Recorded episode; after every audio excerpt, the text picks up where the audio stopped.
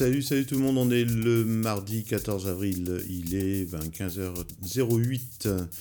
Euh, un petit focus là, je viens de voir une news qui dit que Bootstrap passe IE à la trappe, en fait c'est moi qui a inventé le titre. Mais euh, voilà, c'est un petit focus, cet article du blog du modérateur, c'est terminé, Bootstrap qui équipe plus de 20 millions de sites internet va arrêter la prise en charge d'Internet Explorer. Bootstrap, c'est quoi? Alors Bootstrap, c'est un framework, c'est un ensemble de, librairies euh, CSS et JavaScript hein, qui permet aux développeurs web de mieux concevoir leurs sites et leurs applications en optimisant le code et aussi le positionnement des contrôleurs sur une grille virtuelle sur l'écran. En fait, chaque euh, élément est mis à sa place et Bootstrap permet vraiment l'organisation facile hein, des, informations à l'écran.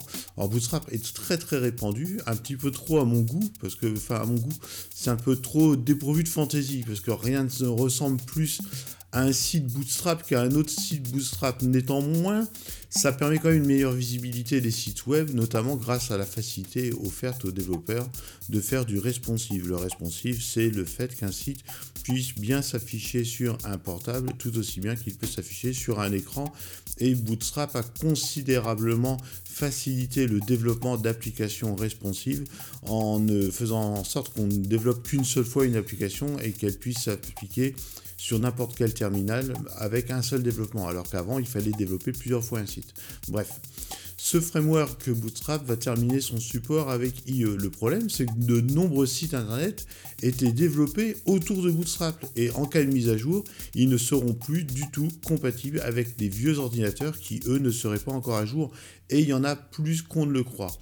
Ça sonne enfin, je dirais, la fin d'Internet Explorer qui équipe encore beaucoup d'ordinateurs, hein, ne serait-ce que chez les personnes du troisième âge, mais aussi en industrie, dans les banques, les institutions. Hein, beaucoup d'applications sont faites pour Internet Explorer. Et le blog du modérateur nous dit que WordPress pourrait à son tour abandonner la compatibilité avec Bootstrap. Et là, ça va poser la question des thèmes. Tout un tas de thèmes qui ont été développés sur des vieilles euh, fondations de Bootstrap ne vont plus du tout être compatibles.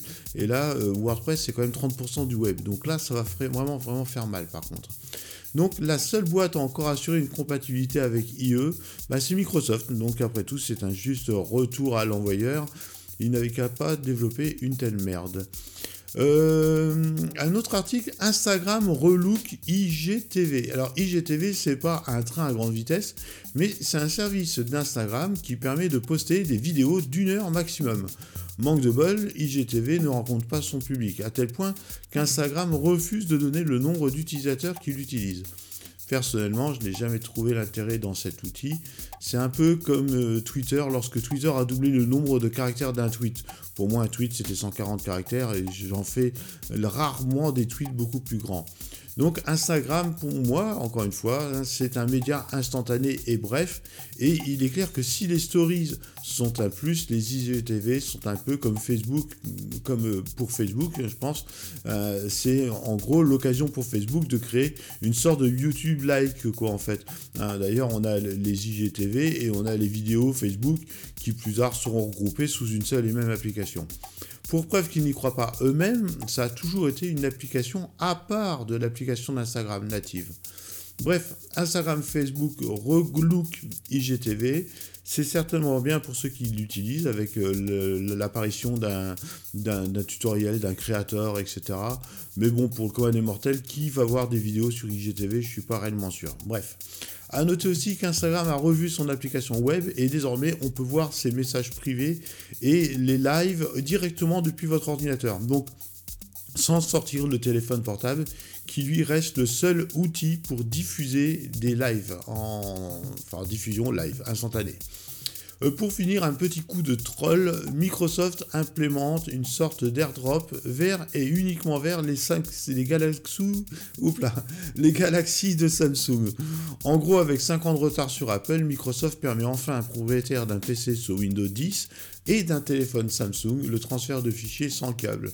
C'est Super Bowl Pro. Et en plus, ce qui est, ce effarant, c'est que ce soit uniquement vers euh, les téléphones Samsung et pas toute la panoplie de téléphones Android. Bon, bref, Microsoft a encore un train de retard, un IGTV de retard. Voilà, ça leur fait plusieurs trucs à combler. Voilà, c'était euh, le petit podcast du. Je sais plus, je sais plus, je sais plus. Du mardi de confinement. J'espère que vous allez bien.